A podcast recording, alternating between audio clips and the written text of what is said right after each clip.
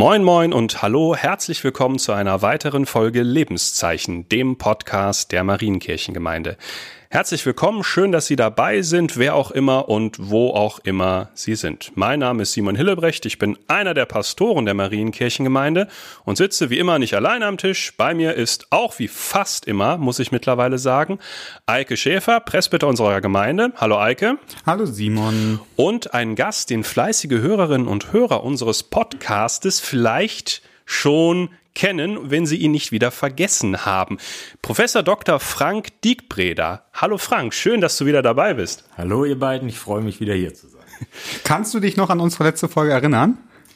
Ich kann sie wahrscheinlich auswendig, aber in, in welchem Teil willst du hören? Ist dir was in Erinnerung geblieben? Ein bestimmtes Thema aus unserer letzten Folge? Ein bestimmtes Thema aus unserer letzten Folge. Ja, ich wollte äh, davon berichten, wie wir äh, denn in Diakonieverbund Schweicheln agieren. Stimmt, da hast Zeit. du einen Cliffhanger, ja, einen Cliffhanger eingebaut. Ja. Das, das machen wir gleich auch auf jeden Fall nochmal. Vielleicht bevor wir einsteigen, weil es wieder ein sensibles Thema ist, sollten wir das Simon vorher einmal nennen, damit dass man weiß, mit was man sich in dieser genau. Folge auseinandersetzt. Da es ja doch ein Thema ist, was ja auch nicht ganz unvorbelastet ist. Wir behandeln dieses Jahr, hm, haben wir festgestellt, ein paar schwierige Themen. Ähm, dieses Mal ist es struktureller Kindesmissbrauch in Institutionen. Das ist ein Thema, das hält die Kirche eigentlich schon eine ganze Weile in Atem, aber durch einige Sachen, auf die wir gleich mit Sicherheit zu sprechen kommen, ist es nochmal besonders aktuell geworden. Wenn Sie also eine persönliche Beziehung zu diesem Thema haben, könnte man sagen, und sich ihre schöne Abendstimmung davon nicht vermiesen lassen wollen, dann schalten Sie diesen Podcast am besten jetzt an dieser Stelle aus und seien Sie einfach das nächste Mal wieder dabei. Für alle anderen geht es jetzt an dieser Stelle weiter. Frank, wie geht es dir und wie hat, wie ist dein Leben jetzt zu Lockdown 2? Wir haben während Lockdown 1 das letzte Mal gesprochen, jetzt sind wir in Lockdown 2 hat sich, wie hat sich, wie ist dein Leben im Moment? Wie in Lockdown 1, nur kälter. Stimmt, das letzte Mal, als du hier warst, war es richtig heiß. Da war es richtig ja, heiß. genau. Jetzt ja. ist Januar. Ja. Ähm, ich weiß nicht, was wollt ihr hören? Also ähm, mir persönlich geht's gut. So, das, ähm, falls das irgendjemand interessiert. Uns interessiert das sehr. Uns, ja. Und es ist schon mal viel wert in den aktuellen Zeiten. Das glaube ich auch. Als das letzte Mal, als du da warst, warst du fast noch frisch der Vorstand des Diakonieverbundes Schweicheln e.V. Das ist jetzt fast ein Jahr her. Wie war das fast erste Jahr in diesem Amt? Mhm. Stimmt, im März bin ich ein Jahr dabei. Ja, wie war das? Ähm, es war natürlich geprägt durch Corona. Es ist schrecklich, mhm. man muss dieses Wort ununterbrochen sagen. sagen ja. Obwohl wir äh, natürlich viele, viele andere Themen, auch, auch wie das, äh, über das wir heute Abend sprechen, auf der Agenda haben ging es natürlich immer darum, dafür Sorge zu tragen, dass äh, es Menschen in dieser Krise gelingt, durch die Krise zu kommen. Also unser Auftrag ist ja, Menschen darin zu unterstützen, dass genau. sie im Leben insgesamt klarkommen. Und jetzt bekommen sie nochmal einen obendrauf. Das ist sehr prägend und äh, das Zweite, was natürlich sehr prägend ist, ist, wie geht's eigentlich den Kolleginnen und Kollegen in diesem Zusammenhang, die wirklich Tag für Tag aufstehen, da wieder hingehen, wohl wissend, dass sie sich auch großen Risiken aussetzen, die gemeinhin öffentlich nicht so wahrgenommen werden. Ähm, und diese Dinge beschäftigen mich natürlich dieses gesamte Jahr mhm. hindurch. Das äh, muss man einfach sagen, das ist dominant.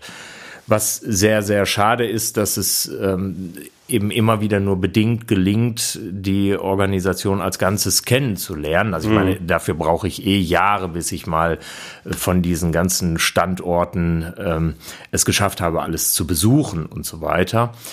Ich lerne nur viel zu wenig Menschen kennen. Mhm also vieles natürlich inzwischen auch über Videokonferenz und so weiter, aber wir lernen gerade, ich denke, das geht allen so, diese Differenz zwischen es ist gut, dass man viel über Videokonferenz machen kann, das ist auch toll, dass man diese Tools hat und äh, die Dinge gehen auch schneller. Mhm. Und auf der anderen Seite fehlt es eben, dass man sich mal fünf Minuten zur Seite stellen kann genau. und darüber reden kann, dass Arminia jetzt 5-1 verloren hat. die, die Plattform für wichtige Themen geht verloren. Ja, so, ja das so stimmt auf jeden das, Fall. Das fehlt ja. Mhm. Und willst du an dieser Stelle dann gerade auch nochmal deinen Cliffhanger auflösen? Mhm. Ja, ähm, ich bin nach Schweicheln gekommen und war, äh, wie gesagt, ich habe im März angefangen. Im März ging dann äh, Corona so richtig durch die Decke. Und ich habe eine Organisation erlebt, wo äh, Menschen krisenerprobt waren. Also der Diakonieverbund Schweicheln war in dieser Flüchtlingskrise ja nicht nur unglaublich viel, sondern auch unglaublich schnell mhm. aktiv und es ist beeindruckend, was die damals schon auf die Reihe äh, bekommen haben. Das habe ich auch damals schon mitbekommen, als ich mit Speicheln so noch wenig zu tun hatte. Und diese Krisenerprobung haben die schlicht und ergreifend wieder ausgepackt. Mhm. Mhm. Ja, super. Und das war zutiefst beeindruckend und ein Beispiel will ich gerne nennen, das äh, im Münsterland gemacht wurde, nicht hier, ähm, ist, dass äh, ein Krisenhaus äh, gebaut bzw. eröffnet wurde, stand natürlich schon als Haus. Und das passt sehr gut äh, zu unserem heutigen Thema. Es gibt die sogenannte Inobhutnahme. Das passiert dann, wenn eben in einer familiären Situation es so dramatisch wird, dass das Kind aus der Familie herausgenommen werden muss. Mhm. Und die Frage war, was passiert nun, wenn ein solches Kind Corona hat? Mhm. Und was passiert dann? Ja, es passiert eben, dass äh, wir dieses, äh, oder die Kolleginnen im Münsterland, muss man ja sagen, dieses ähm, dieses Krisenhaus gemeinsam mit verschiedenen Jugendämtern, auch noch mit anderen Trägern, mhm. äh, geschaffen hat, um diese Option immer in der Rückhand zu haben. Plus, dass es ein doppeltes Krisenteam gab. Nicht nur das Krisenteam, das wir sowieso haben, das also ausrückt und äh, diese Dinge dann tut, sondern eben auch eins, das dann speziell diese Corona-Aspekte im Blick hat. Ist zum Glück nie in Anspruch genommen worden. Okay, das wäre jetzt nämlich meine nächste Frage mhm. gewesen, gerade auf das Thema heute und auf die Statistiken, vor denen wir alle Angst haben nach Corona quasi. Wie wurde das in Anspruch genommen und hast du den Eindruck, dass viele Krisen in dieser Hinsicht während Corona passiert sind, mehr als normal in unserem Alltag? Dazu kann man keine seriösen Zahlen sagen. Mhm. Ähm, wir haben viele Dinge, äh, also der, die Kolleginnen und Kollegen, die sozusagen direkt vor Ort äh, arbeiten, berichten mir, dass es keine erhöhten Fallzahlen mhm. gibt. Vieles hat natürlich auch damit zu tun, dass auch das ist etwas, was die Kolleginnen und Kollegen geleistet haben. Äh, die haben einfach durchgehalten. Also dann gab's Unterstützung durchs Fenster und was weiß ich nicht alles, was die sich alles ausgedacht haben. Also alles sehr beeindruckend. Ähm, aber äh, viele Dinge greifen nicht mehr. Also wenn ich nicht mehr in die Schule gehe, dann erkennt eine Lehrerin natürlich auch nicht, ob ich blaue Flecken habe. Mhm, genau. Und dann geht die Kette sozusagen, die dann Richtung, äh, was ich, wird da ins Krankenhaus geschickt und so weiter. Diese Kette ist verloren gegangen. Von daher haben wir überhaupt keine Übersicht darüber, ob es denn jetzt mehr ist oder weniger wir müssen das abwarten. Damit sind wir auch schon beim Thema, weil weil es da natürlich auch um einen wichtigen Faktor quasi geht, wie erkennt man Kindeswohlgefährdung und ähm, die zu erkennen, da finde ich, gibt es einen Faktor, der in sowohl privat als auch in Institutionen vielleicht sehr ähnlich ist. Bevor wir da jetzt aber voll einsteigen, würden wir gerne mit dir die Aufgabe der Woche erst beantworten. Ja, ich habe ein bisschen Angst. genau, musst du gar nicht. Die Frage der Woche, gezogen von Julia Wrede, war, wo wird in deiner Stadt kulinarisch genossen? Gibt es Spezialitäten oder Typisches? Wer kann es sich leisten zu genießen und wer vielleicht auch nicht? Frank. Ja, das sind mehrere Fragen äh, auf einmal. Also wo in meiner Stadt, ich komme aus Bielefeld, kulinarisch ge genossen wird, ist natürlich in dieser Zeit, äh, geht es wahrscheinlich mehr darum, welche Pommesbude ist die beste. genau. Irgendwas, äh, das, man, äh, das man mitnehmen kann. Nein, es gibt äh, tatsächlich eine ganze Reihe schöner äh, Restaurants. Äh, und natürlich ist es so, dass äh, die Frage des Geldbeutels eine Rolle spielt. Ähm, ein Lokal, in das ich gerne gehe, das heißt Bernstein, das ist so in der sechsten Etage ja, alles und klar. man kann dann so ähm, über Bielefeld äh, gucken. Das äh, mag ich auch, weil die äh, renoviert haben und äh, danach nannten sie sich dann The Bernstein. Bernstein genau. äh, aber Stein immer noch wie das deutsche Stein. Und es gab dann in der Neuen Westfälischen einen Bericht und der hieß dann The Bericht. Das fand ich, äh, fand ich sehr gut. Da kann man, äh, da kann man lecker essen. Äh, also wenn man, wenn man denn dann äh, rein darf und es ist auch eine schöne Atmosphäre. Und das ist etwas, ähm, also wenn man ein Einkommen hat, kann man es sich leisten. Hm. So, das äh, kann man, glaube ich, in etwa so sagen. Äh, macht man dann nicht jeden Tag, aber da, das geht so. Und äh, ansonsten äh, gibt es äh, in Bielefeld hat alles, was es in einer Großstadt so gibt. Hervorheben will ich auch an dieser Stelle wieder meinen Gül in Bragwede. Natürlich. Weil äh, ich äh, heute dort auch sehr leckere Falafeln bekommen habe. Also ich habe die bestellt und dann haben die mir die gegeben. Das fand ich schon mal äh, sehr gut und das auch zu einem sehr, sehr guten Preis. Du konntest sie damit nach Hause nehmen. Ich konnte sie damit nach Hause nehmen. Genau, ja, sehr genau. gut. Eike, das ist genau der Punkt. Also als ich nach Herford gezogen bin, habe ich angefangen, auch einfach mal so durchzuprobieren, wie man das ja so macht, wenn man neu in der Stadt ist, einfach auch mal verschiedene Lokalitäten auszuprobieren. Und stutzig geworden bin ich an der Frage der Woche, an diesem, wer kann es sich leisten und wer nicht. Und das ist eigentlich ein ganz schöner Luxus, überhaupt die Perspektive zu haben, das ausprobieren zu dürfen. Mhm. Und ein Projekt, wo, wo ich schon sehr früh hier in Herford von gehört habe, was ich ziemlich cool finde, weil ich ein ähnliches Projekt aus meiner Heimatstadt kenne, ist der Herforder Mittagstisch. Eine Einrichtung, wo man für einen symbolischen Euro vom Montags bis Freitags eine warme Mahlzeit genießen kann mit Nachtisch und Kaffee noch und irgendwie nette Atmosphäre und Gespräche. Jetzt zu Corona natürlich auch alles in veränderter Form. Und das finde ich ziemlich klasse, weil das auch, weil es einfach allen die Möglichkeit gibt, quasi auch zu genießen. Ähm, und das ein Projekt, was ähm, nur durch Spenden finanziert wird, ähm, und es lohnt sich auf jeden Fall, das vielleicht auch mal zu ergoogeln und mal einen Blick drauf zu werfen und wer mag, das auch gerne zu unterstützen. Das finde ich total wichtig. Okay, zurück zum Thema. Kindesmissbrauch in Institutionen ist ein Thema, über das vor allem Kirchen, glaube ich, und alles, was zu kirchlichen Strukturen dazugehört, lange Zeit die Augen verschlossen haben. Wir kommen auf das Thema, weil sich in den letzten zwei Jahren und auch in den letzten zwei Monaten einiges getan hat bei dieser ganzen Sache. Einerseits ist natürlich die katholische Kirche, die in der medialen Öffentlichkeit gerade mit der Aufarbeitung der Missbrauchsfälle in den letzten Jahrhunderten ringt.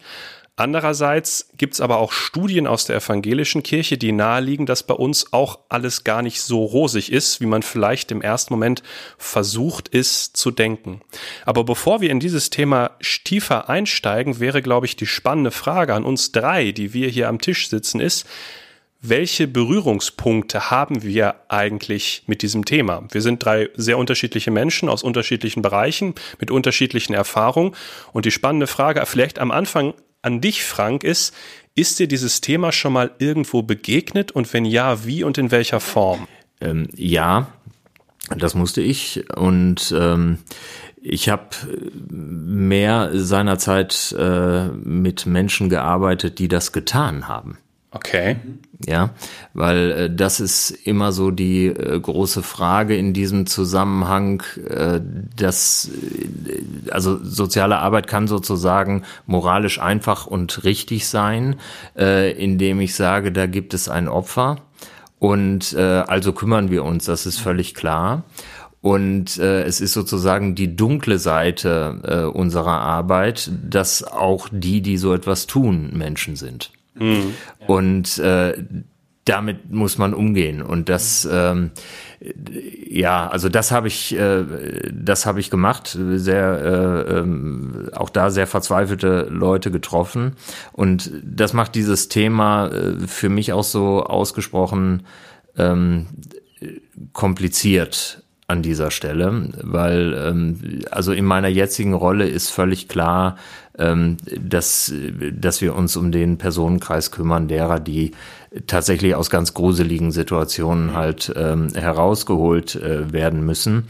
Äh, aufgrund dessen, was ich beruflich ähm, sozusagen äh, gemacht habe, äh, spielt eben auch dieser Aspekt eine Rolle. Das ist nicht immer leicht zu erklären. Ich halte es aber, äh, und da sind wir sehr schnell äh, für bei einem Berührungspunkt, ähm, äh, für die Aufgabe eines Christenmenschen, sich eben auch um diesen Personenkreis mhm. zu kümmern ähm, und das zu machen, so dass also meine persönliche Betroffenheit tatsächlich in in diese Richtung mehr geht.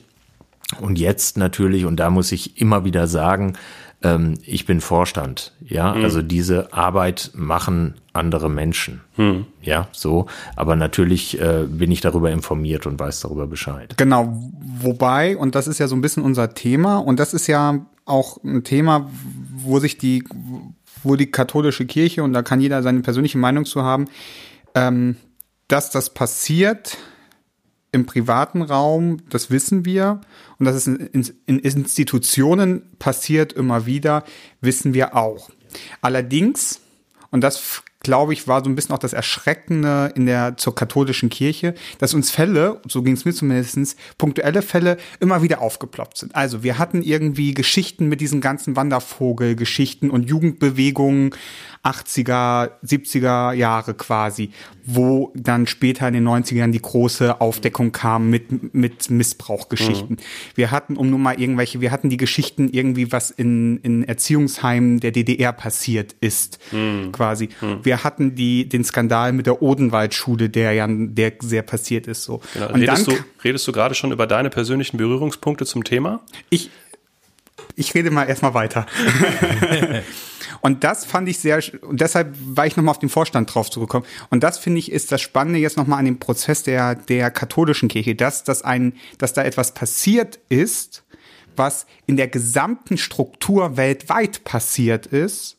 Und wo man natürlich drüber sprechen muss, welche strukturellen Bedingungen begünstigen entweder, dass es einfach ist, Täter, dass, oder dass es Menschen einfach haben, Täter zu werden beziehungsweise welche Strukturen erleichtern es quasi davor Konsequenzen zu entfliehen oder den Opfern zu helfen.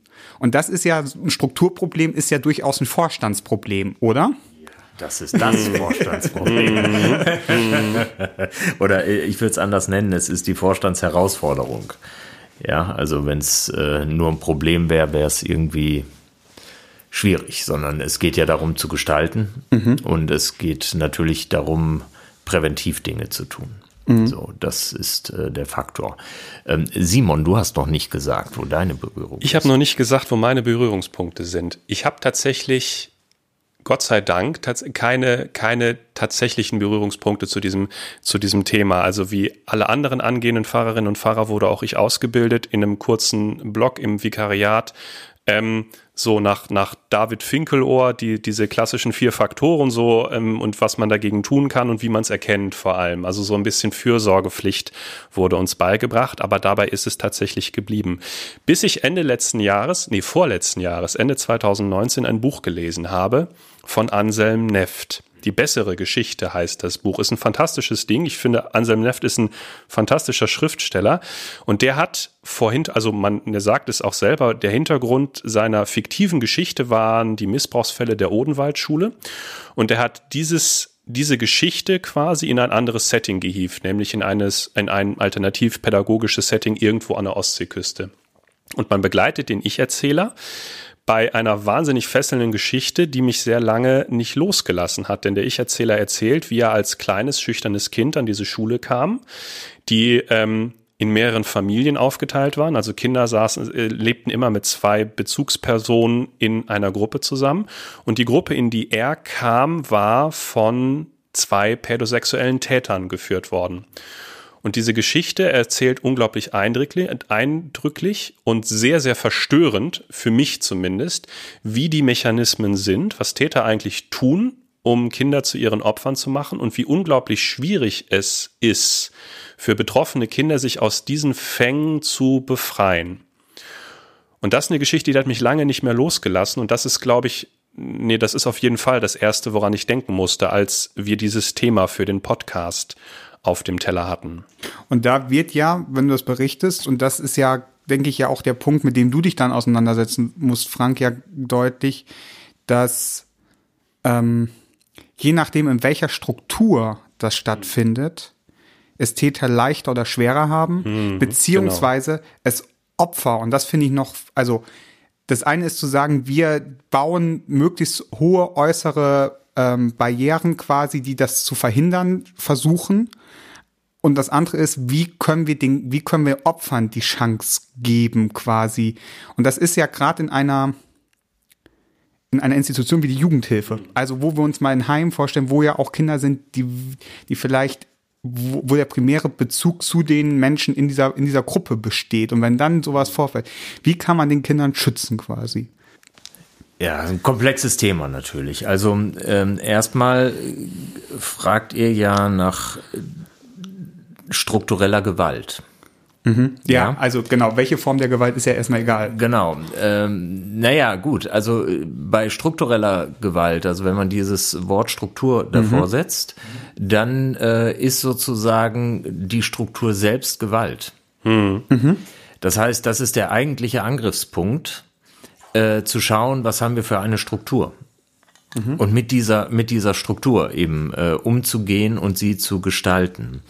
Und mir ist an dieser Stelle eine Sache ganz wichtig, dass wir ähm, auf bestimmte Begriffe gerade mal achten. Mhm. Ähm, die Frage, die äh, ihr aufwerft, ist die Frage, was passiert in Institutionen? Mhm. Und die Frage muss insofern anders gestellt werden, dass der Begriff der Institution nicht passt. Mhm. Weil die Frage ist, was passiert in Organisationen, nicht in Institutionen. Das klingt jetzt ein bisschen professoral und so weiter und so fort. Ich nehme das auch mal gerade auseinander, um mhm. deutlich zu machen, worum es, äh, worum es mir geht. Ähm, eine Institution ist etwas, das kann nicht gegründet werden, sondern entsteht sozusagen durch gesellschaftliche Anerkennung. Ah, okay. Ja, das heißt, ich kann die wesentlichen Faktoren, die zu einer Organisation gehören, ähm, gar nicht erreichen. Also in einer Organisation kann ich zum Beispiel formal Mitglied werden. Das kann ich aber in einer Institution nicht.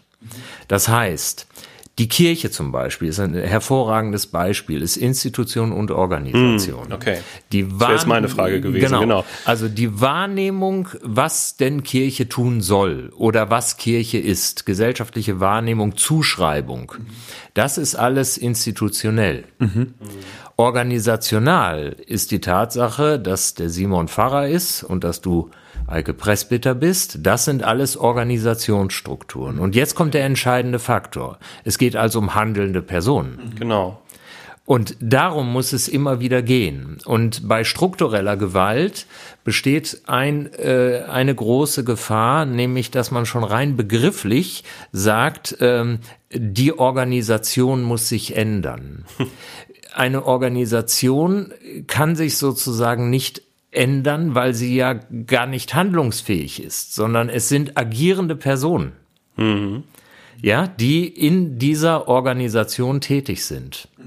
Die Organisation ist einfach nur ein Begriff. Ja, also wenn, also etwas soll angeschafft werden. Ein äh, neues Computersystem soll angeschafft werden. Und dann äh, für ein Krankenhaus. Und dann wird gefragt, so, wer, wer hat das denn jetzt veranlasst? Ja, das Krankenhaus ja, ein Krankenhaus kann kein Computersystem anschaffen. Das müssen schon handelnde Figuren sein. Ja, mhm. deswegen ist es mir an dieser Stelle ganz wichtig zu differenzieren und zu sagen, wenn wir über Strukturbegriffe nachdenken, dann muss uns immer klar sein, institutionell, also wie werden wir wahrgenommen und so weiter, sind wir gar nicht in der Lage, etwas zu verändern. Aber organisational sind wir handelnd und können etwas verändern. Dann müssen wir vielleicht die Frage einmal anders stellen. Ich habe ähm, einmal ein wenig recherchiert und es gibt ja mittlerweile eine, eine Arbeitsgruppe auf EKD-Ebene, die sich zu, zu diesem äh, institutionellen Kindesmissbrauch beschäftigt und die sagt, Stand Ende letzten Jahres, bislang gibt es 881 Missbrauchsfälle in der evangelischen Kirche seit 1950 und zwei Drittel der bekannten Fälle betreffen diakonische Einrichtungen. Mhm. Ähm, die spannende Frage wäre jetzt, was begünstigt denn Kindesmissbrauch in der Institution, also in, in der, der, Organisation, Organisation. Der, Diakon, der diakonischen Einrichtungen? Ja. Äh, das ist einfach zu beantworten, weil ähm, die in der in der kirchlichen Logik ist sozusagen dieses Zusammensein immer zeitlich begrenzt. Mhm. Also Konformantenfreizeit ist dann erstmal so der äh, die, die stärkste Form des ähm, wo, wo mal Menschen aufeinander hocken. Ja, so. Und äh, in unseren Einrichtungen mit Wohngruppen und so weiter ist es natürlich so, äh, dass Menschen 24 Stunden, also von der Sache her, ja, also zusammen sind und äh, natürlich auch, ähm, Eike, du hattest eben gesagt, äh, Bezugspersonen auftauchen Und wenn die Bezugsperson halt äh, die falsche ist, Kinder neigen häufig dazu, dass sie, also was sollen sie auch anderes machen, die Person, die da ist, eben wahrnehmen, ja, und für die Person überhaupt halten, äh, dann entsteht natürlich sofort diese Gefahr. Und das ist natürlich in Einrichtungen der Diakonie viel, viel wahrscheinlicher dann, als in kleineren Kontexten, äh, wo das eben dann nicht Ja, aber eben dieser Faktor mhm. begünstigt das ja, ja. auch gleichzeitig, ja. weil wir ja auch zusätzlich noch mit einem Klientel und ich nehme jetzt wieder ein Wort, wo ich hoffe, dass es richtig ist, die ja unter Umständen eine Beziehungsarmut quasi haben, ja. so die quasi und man ja einfach sagen muss, da, dass Taten, wenn sie irgendwie auch auftauchen und Kinder da ja einfach Unterstützung brauchen, jugendliche mhm. Unterstützung brauchen, dann von anderen Be Leuten, mit denen sie eine Beziehung in der Regel haben. So. Ja. Und umso schwieriger, wenn es dann gegen die primären Menschen dann quasi ja. auch angeht. Ja. Und da finde ich, kann Organisation, glaube ich, schon auch viel zu beitragen. Also den Kindern eine Möglichkeit zu geben, aber es auch Tätern quasi zu erschweren. Ja, das mhm. kann sie. Und da sind Vielleicht magst du das mal so konkret mal ja. ein bisschen füllen, dass ja, man, dass ja. man, dass auch die Hörer eine Vorstellung haben, wie das konkret aussieht, was eine Organisation wie wir macht. Ich entschuldige mich an dieser Stelle, also das kann ich ja gar nicht. Also ich bitte jetzt um Entschuldigung, dass es ein wenig kompliziert werden könnte. Schieß ähm, los. Weil es ist natürlich so, dass das ist so ein komplexes Thema und das äh, sozusagen dann auch mit den mit zu einfachen Worten und so einzufangen, das ist dann äh, ist nicht glücklich. Ähm, also worum es natürlich gehen muss, ist die Frage zu stellen, warum kam es eigentlich zu Massenphänomenen? Hm. Also wieso konnte, äh, also nehmen wir die 60er Jahre, äh, wo es eben massiv zu diesen Missbrauchsfällen kam. Wieso äh, war das so? Und da sind wir wieder bei der Frage der Struktur. Mhm. Es gibt innerhalb von Organisationen das Phänomen der Institutionalisierung. Das mhm. heißt, etwas in der Organisation wird als Handlung nicht in Frage gestellt. Mhm. Und diese Handlung selbst ist dann sozusagen eine Institution. Und wenn nun die, äh, die Frage, darf man Kinder schlagen? Ja, nein eben noch nicht gestellt wurde, sondern es völlig selbstverständlich war, dass man Kinder schlagen darf, mhm. dann ist sozusagen ein Weltbild dort eingedrungen. Mhm. Und dann, ähm, Eike, du bist in der Ausbildung. Jetzt bist du zwei Tage älter, also äh, äh lass dir das vom alten Mann bitte vorsichtig gesagt sein, ja. Ähm, äh, und hast natürlich schon mal eine andere Reflexionsbasis. Aber wenn Menschen mit 16, 17 Jahren in so eine Erzieherinnenausbildung gehen, dann ist natürlich ganz viel Prägung dabei. Mhm. Auf jeden Fall. Und das eine ist, was dann auch in der Schule gelehrt wird und so weiter. Das andere ist, ich komme dann in eine Organisation. Und wenn nun alle, die dort sind, mir einheitlich erzählen, das Wichtigste überhaupt ist, dass wir diese Kinder auf den Weg bringen, indem wir ihnen äh, mit dem Rohrstock eine runterhauen. Also ich gehe jetzt mal ja, historisch ja. zurück, ja, so. Ähm, dann ist das eine Prägung auch für die nachkommende Erzieherinnengeneration. Und dann wird es zu einem strukturellen Problem. Und hier hat sich, und das muss man eben äh, auch wirklich umgekehrt mal sagen, wenn wir über ein solches Thema reden, müssen wir zugleich immer mitdenken, dass die aller, allermeisten Menschen, die in kirchlichen und diakonischen Einrichtungen arbeiten, eben nicht strukturelle Gewalt ausüben und eben nicht Kindesmissbrauch Missbrauch ja, betreiben. Das also richtig. das muss man hervorheben, weil das bei diesem Thema immer so äh, so kompliziert äh, ist, dass es oder äh, schlicht und ergreifend falsch, weil es dann in so eine Richtung abdriftet. Mhm. So, das ist also der Punkt. Das heißt, wenn es äh, auf der organisationalen Handlungsebene, worum geht es? Es muss darum gehen, dass die Grundkultur der Organisation mhm. Missbrauch schlicht und ergreifend ausschließt. Mhm. Ja, und äh, da ist es eine Sache, dass man im Vorstellungsgespräch darauf, darauf achtet, wen habe ich vor mir. Und natürlich gibt es da Fragestrukturen und so, die ich jetzt nicht erzählen werde. Ja, und äh, wie man auch Dinge herausfinden kann. Ja, äh, also wen, wen habe ich da gegenüber? Ähm, aber auf der anderen Seite muss eben klar sein, wer in diese Organisation, wer in dieser Organisation tätig wird findet ein Umfeld vor, in dem dieses Thema ein echtes Tabu ist. Nicht im Sinn von, wenn es passiert, wird nicht gemeldet, ganz im Gegenteil, sondern es ist tabu, so etwas macht man nicht. Fertig. Mhm. Das ist, und das muss die Struktur sein. Das heißt, was du eigentlich schilderst, ist eine gewisse der strukturinhärenten Kultur, die sich verändert hat seit den 60er Jahren. Was war denn die Kultur? Also, das ist auch das, was in der Studie stand, die ich gelesen habe, dass inzwischen den 50, 1950er und 70er Jahren der Großteil der jetzt bekannten Missbrauchsfälle geschehen ist. Was war denn an der Kultur damals so gravierend anders, dass es diese Menge an Missbrauchsfällen geben konnte in unseren Organisationen? Ja, und wie, wie sieht diese Kultur gelebt aus? Mhm also das eine ist, sich als Organisation diesem zu verschreiben, diesem Leitsatz, aber wie sieht so, wie sieht so eine gelebte Kultur aus? Also sind jetzt zwei Fragen. Das ja, eine ist die zwei Fragen. historische aber, Genau, aber, ja. genau. Die, die, die ist auch wichtig, aber dass wir dann mal so ja. weitergehen. Die historische, Dim ja, okay. Äh, um es auch greifbar zu machen, ja. wie das quasi auch in, jetzt in Organisationen umgesetzt komm ich, wird. Komme ich hin. Hm, ich stimme Simon insofern absolut zu, diese, diese Frage zu stellen, weil es tatsächlich einer historischen Einordnung bedarf. Total. Und wir haben äh, eine Situation äh, in den 60er Jahren, wo dieser Krieg noch nicht lange her ist. Ah, okay.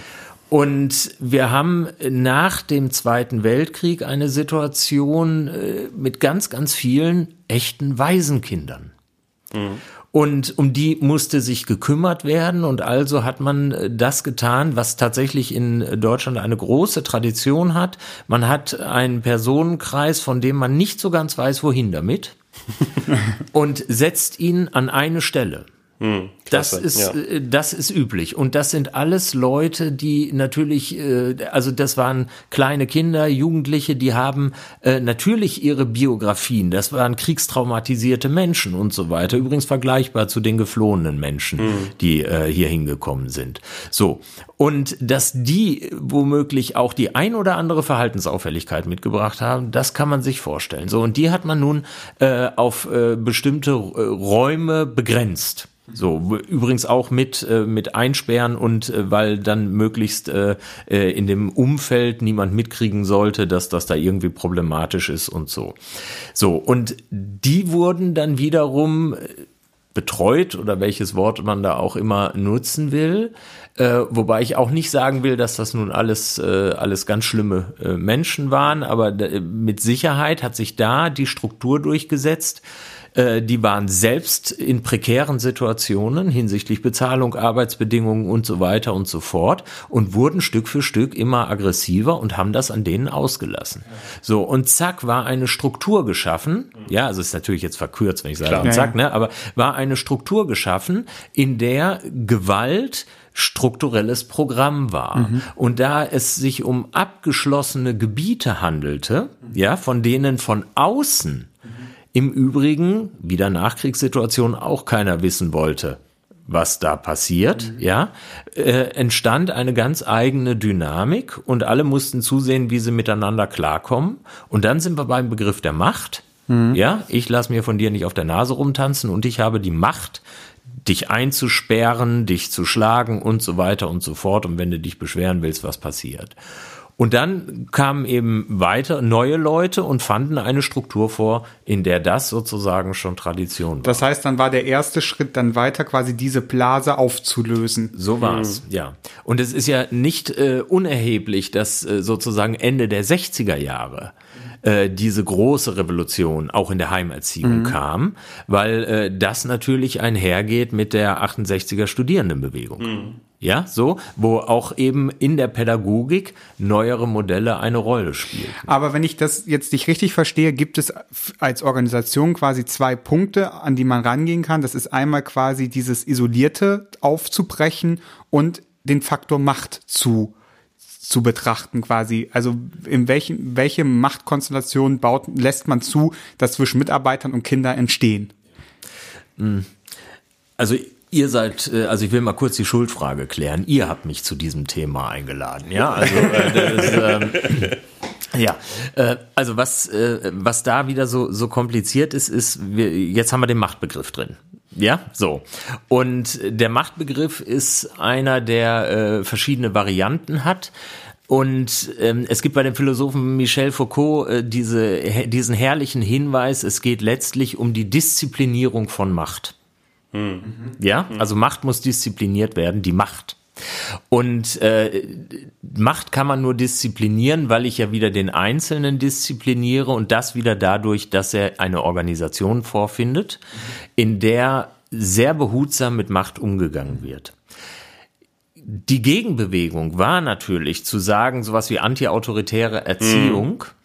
Und äh, wir wissen alle, in was für ein Chaos das geführt hat. Also hat sich unser Autoritätsbegriff gewandelt in den letzten Jahren. Und wenn ich dich richtig verstanden habe, war es früher, vor allem in der Nachkriegsgeneration, dass Autorität auf der, also unmittelbar verknüpft war mit der Ausübung von Macht, die manchmal Gewalt war oder häufig Gewalt war, weil es nicht anders ging.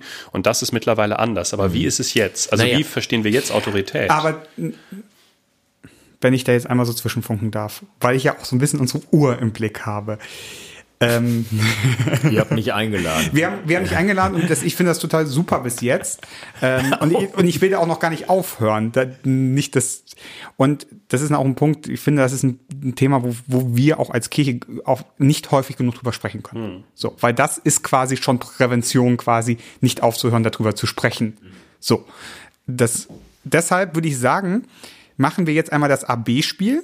Das kennst du noch gar nicht, Frank. Das ist und was danach Neues für darf dich. ich einmal meinen mein Programmvorschlag für euch weiter. Und danach sprechen wir noch mal vielleicht ganz konkret aus deiner Praxis heraus quasi, wie jetzt zum Beispiel eine Organisation wie der Diakonieverbund quasi, was der konkret macht quasi, um Hürden zu setzen, aber auch um dann quasi Kindern da Möglichkeiten zu geben, im, Notfall irgendwie sich Hilfe zu holen. Mhm. Genau. Aber unser Entweder-Oder-Spiel. Erstmal das Entweder-Oder-Spiel, genau. Das ist eine der Sachen, die gibt es das gibt es seit einer kürzeren Zeit bei uns. Andere Podcasts machen das auch, schon ein wenig länger als, als wir. Wir finden, es ist ein super Mittel, um das Gegenüber einmal kennenzulernen. Dich kennen wir schon ein wenig, aber trotzdem wahrscheinlich noch nicht auf diese Art und Weise, wie es das Entweder-Oder-Spiel zutage fördern wird. Das Spiel selbst ist relativ einfach. Vielleicht kennst du es unter einem anderen Namen. Ich frage dich zwei oder drei Sachen, zum Beispiel Kaffee oder Tee. Und du Kaffee. musst dich, genau, in, ein, in einer kurzen, in einem, einem, kurzen Zeitintervall für das ein oder andere entscheiden. Es sind nicht allzu viele Fragen, das heißt, du hast einmal die Möglichkeit zu schieben. Wenn ich dich also mit völlig, völlig ausweglosen Möglichkeiten konfrontiere und du vor dem Herrgott nicht sich zwischen mit dem einen und dem anderen entscheiden kannst, dann kannst du sagen, nee, weiter, aber nur einmal, ich zähle mit. Äh, wollen wir nochmal über den Machtbegriff sprechen? Richtig, genau, ja, ja. Das werden wir jetzt hier live einmal illustrieren. Mhm. Genau. Es gibt auch, es gab auch Gäste äh, im, in vorherigen Podcasts, die haben es sich zur Aufgabe gemacht, dass die, den Machtbegriff, die dieser Methode inhärent ist, zu torpedieren. Aber das ist ein anderes Thema. Liegt mir fern. Hier, auf jeden du Fall. Hast natürliche also, Autorität. Wenigstens einer, der das glaubt. Okay, wir fangen an. Hm. Fernsehen oder Buch? Buch. Saft oder Wein? Wein. Klassische Kunst oder moderne Kunst? Klassisch. Altes oder Neues? Testament? Altes oder Neues? Boah. Schieben. wow. Orgel oder E-Gitarre? Orgel. Netflix oder ÖRR? Netflix. Reden oder keine Bühne bieten? Oh, schieben. Kannst du nicht mehr, Nein, hast schon einmal geschrieben. Also. Reden oder keine Bühne? Mal so, mal so. Nachteule oder Frühaufsteher? Beides. Das geht nicht, muss ich entscheiden. Eher ein Frühaufsteher oder eher Nachteule? Ich bin beides. Äh, Eine frühaufstehende Nachteule. Ja, ich schlafe ja nicht so viel. okay. Okay. Facebook oder Instagram oder Twitter? Nichts. Was am ehesten? Wahrscheinlich Facebook, aber ich rede dummes Zeug, weil okay. ich habe das alles nicht. Taz oder NZZ? NZZ. Spenden oder selber helfen? Spenden. Harry Potter oder Herr der Ringe? Harry Potter auf jeden Fall.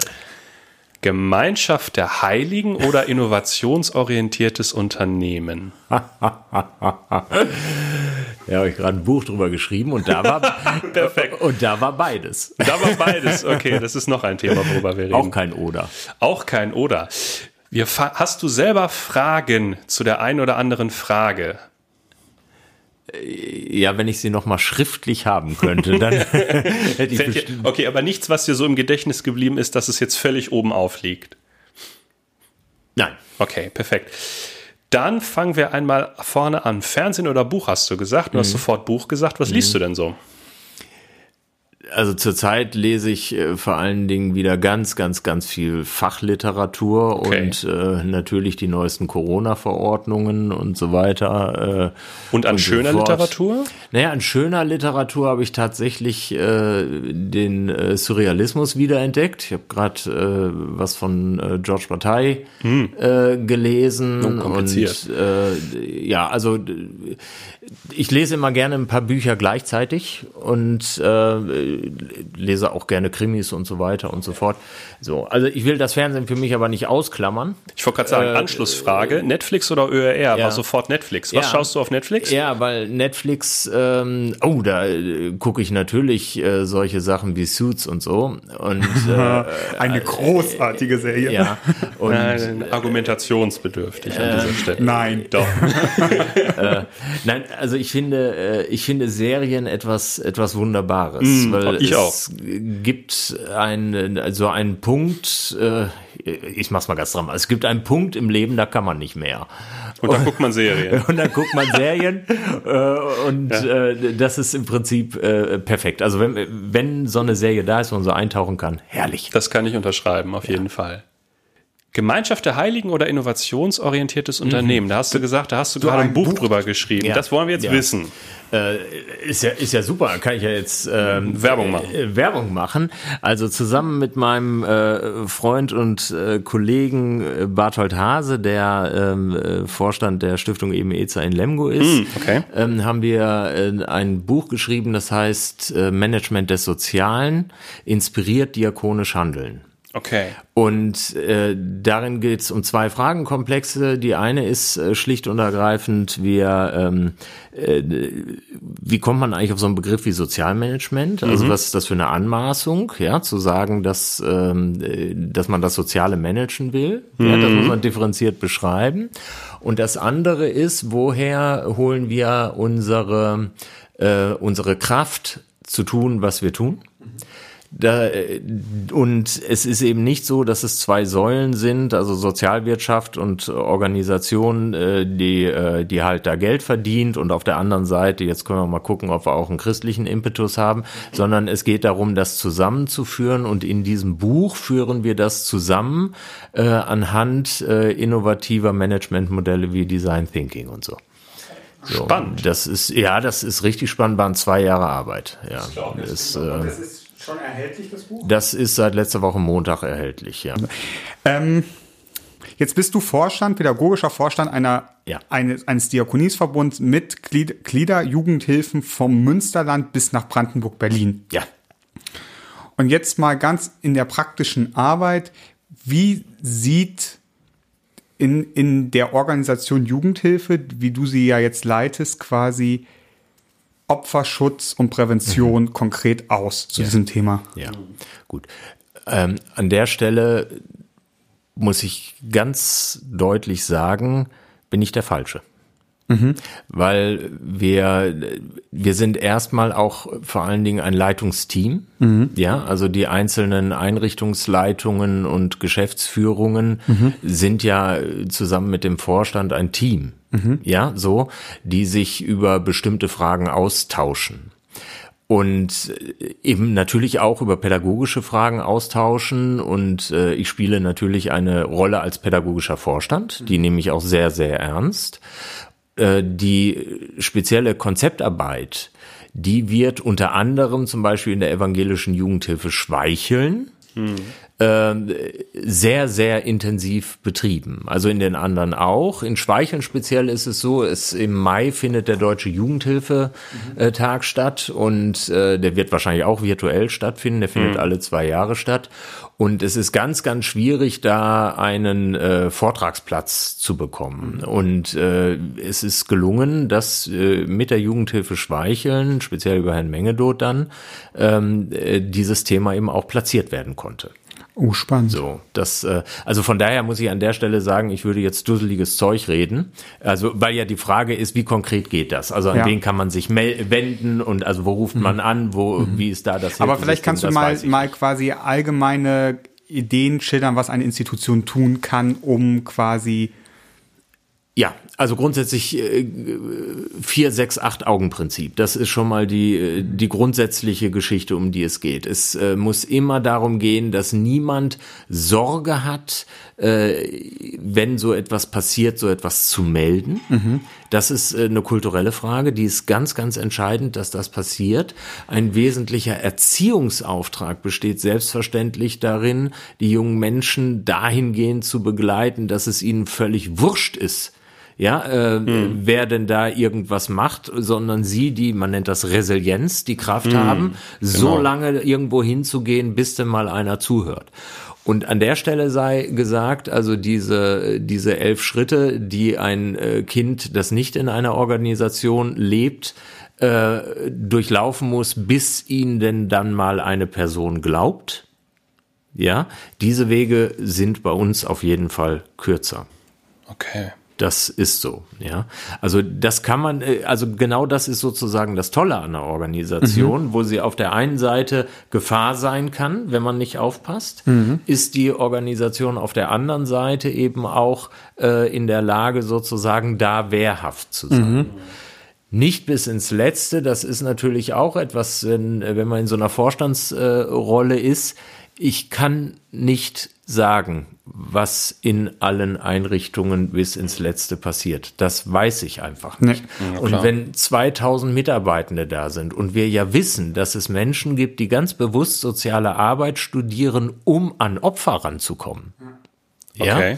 Das ist, äh, das ist eine Geschichte, die ist seit längerer Zeit äh, bekannt. Meine Kollegin Mechthild Wolf äh, aus Landshut hat da äh, viel zugearbeitet. Was ja auch nochmal ein Ansatz auch gerade auf Punkto katholische Kirche und so weiter auch nochmal ist. Natürlich, ja, so. Also äh, es ist ja völlig klar, wenn ich, wenn ich pädophil bin und ich will an meine Opfer rankommen, ja, dann werde ich am besten Erzieherin oder äh, Sozialarbeiter, hm. weil dann habe ich diese Nähe erreicht. Hm. Und äh, das ist äh, etwas, wo man sagen muss, da müssen natürlich auch äh, verschiedene Organisationen äh, zusammenarbeiten, wobei die Hochschulen, das ist sehr tragisch. Ähm, äh, wenn ich, angenommen, ich kriege eine Hausarbeit, äh, ich gehe mal gerade in die Professorenrolle und erkenne aus der Hausarbeit, hier ist ein Pädophiler, dann äh, habe ich sozusagen hochschulrechtlich überhaupt keine Handhabe, mhm. den zu entlassen, weil ich die wissenschaftlichen Kriterien äh, überprüfen muss. Und wenn ja. die passen, dann muss ich da sogar eine Note drunter schreiben, die was mit äh, mit Bestehen zu tun hat. So, also das, aber wie will man äh, das auch machen? Ich will nur sagen, da äh, das sind natürlich Geschichten, äh, da versuchen wir uns als Organisation natürlich zu wehren durch Bewerbungsgespräche mit bestimmten mhm. Inhalten und Fragetechniken und so weiter. Aber kein Mensch ist davor gefeit, dass das passiert. Ich wollte eigentlich an, an deinem Stichwort widerstandsfähig einhaken und wollte dich nach deiner Einschätzung und Meinung fragen, ob du es für möglich hältst, dass ähm, es nochmal eine Kultur gibt wie in den 60er Jahren, die diesen reihenweisen Missbrauch begünstigt und hatte eigentlich erwartet, dass du natürlich sagst, nein, auf gar keinen Fall, da sind wir drüber hinweg. Aber nach allem, was du jetzt gehört hast, ist es eher ein beständiges Ringen und Kämpfen dafür, ja. dass die Struktur so bleibt, wie mhm. sie jetzt ist. Mhm. Okay. Also die Gefahr ist halt, äh, ist immer da. Also alles, was hier ein Mensch getan hat, ist vom Zeitpunkt der Tat an menschliches Handeln. Ja. Ja. Stimmt. So und äh, Geschichte, also wiederholt sich, bla bla, aber im Sinn von äh, bestimmte Dinge können immer wieder hm. auftauchen. Ja, ja Zeit ist ein flacher Kreis. Poli ähm, genau. Nietzsche, ja. Sehr, sehr schön, ja. Ja, ich merke, ich glaube, hier Genau, wir sind noch nicht am Ende mit diesem Thema, aber ich glaube, wir, wir nähern uns dem Ende dieses Podcastes. Wir sind ein wenig über die Zeit. Lieber Frank, vielen Dank, dass du wieder dabei warst. Jetzt gibt es noch zwei Sachen zu tun. Ich muss wieder was ziehen. Genau. Der Teil ist gleich zum letzten Mal. Ja, aber es gibt noch irgendwas Neues. Ja, ich wollte gerade sagen. Redundanz schafft Sicherheit. Das ja. ist ja auch so eine, so, eine, so eine organisatorische Weisheit, ja, in der wir uns befinden. Deswegen schaffen wir nicht alle Strukturen ab, sondern erhalten die, die gut sind. Ich muss äh, oben wegnehmen oder einfach raus? Nein, aus Irgendwo. der Mitte raus. Irgendwo. Die Karte, die dir sympathisch vorkommt. okay, und jetzt muss ich da wahrscheinlich was vorlesen. Ne? Ja. Das soll ich jetzt tun. Die nächste Aufgabe der Woche. Für unseren nächsten Gast. Oh, gibt es in deiner Stadt Freiräume, wo Künstler sich verwirklichen können? Und dann stehen da noch so Unterfragen. Zieht die Stadt Kreative an und finden sie sich? Und dann, für welche Art von Kreativität fehlen Räume? Hm. So. Wer auch immer kommt, viel Vergnügen. das ist eine gute Frage. Genau, damit sind wir am Ende. Ich merke, dass, dass wir ein, ein Thema noch nicht behandeln konnte. Und zwar jetzt haben wir viel über die Instituts, äh, über organisatorische Belange gesprochen. Genau, wir haben den Unterschied zwischen Organisation und Institution, Institution gelernt. Das war genau. auch nicht schlecht. Ähm, aber wie die Situation quasi zu Hause ist, und das ist ja etwas, wo viele Fachverbände ja seit der Corona-Krise vorwarnen, ja. quasi diese Sorge, dass gerade durch das Schulen und so weiter Organisationen auch kein, keine, keine, kein Auge mehr auf Kinder haben können, quasi, da die Sorge ist, dass und begünstigt von der Situation, dass alle jetzt zu Hause sind und das auch Stress verursacht, dass da auch einfach mehr vorfallen kann. Und das ist ja eine Sorge, die ich glaube auch euch als Organisation ja auch umtreiben wird, weil das ja zwangsläufig einen Auftrag mit beinhaltet.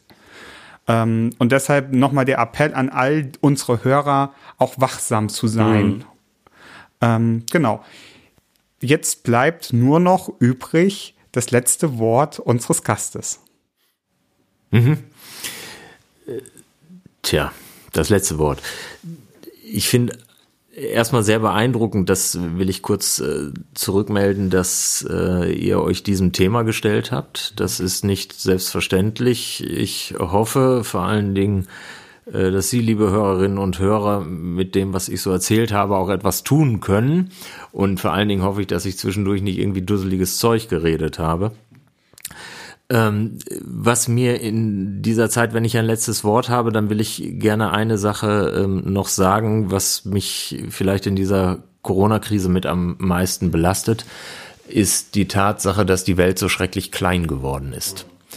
Und ich möchte echt wissen, wie viele Menschen denn gerade auf dem Mittelmeer unterwegs sind. Mhm ich möchte sozusagen diese Informationen wieder haben und ich möchte auch, dass Politik in Druck gerät, äh, sich um Menschen wieder zu kümmern und es ist eben nicht egal, dass äh, irgendwelche Flüchtlingslager abbrennen und so weiter und so fort, weil der Nachrichtenwert äh, eben so gering geworden ja. ist. Das heißt, wir leben in einer Zeit, in der Menschen ihren Nachrichtenwert verloren haben.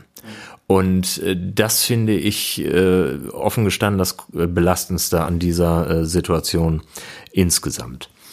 Ich weiß nicht, ob das das letzte Wort war, das ihr euch vorgestellt habt, aber das ist es jetzt halt.